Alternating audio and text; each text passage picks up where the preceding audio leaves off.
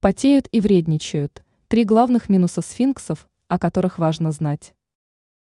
Сфинксы привлекают внимание своей необычной и уникальной внешностью. Однако из-за некоторых своих особенностей они требуют к себе немало внимания. Причем у этой породы есть определенные минусы, о которых важно знать. Сильно потеют. Кошки этой породы могут достаточно сильно потеть.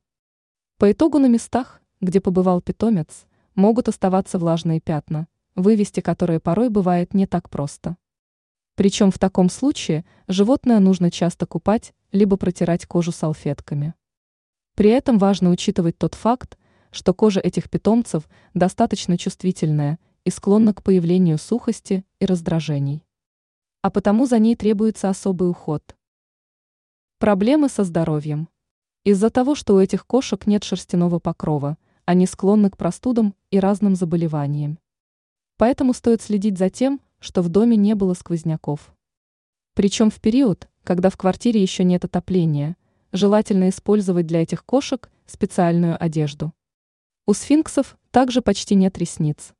Из-за этого их глаза могут быть подвержены некоторым заболеваниям. Сложный характер.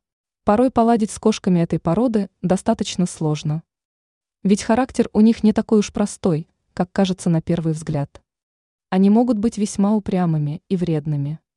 Причем сфинксы очень любопытны. А потому активно исследуют все вокруг, забираясь даже в труднодоступные места.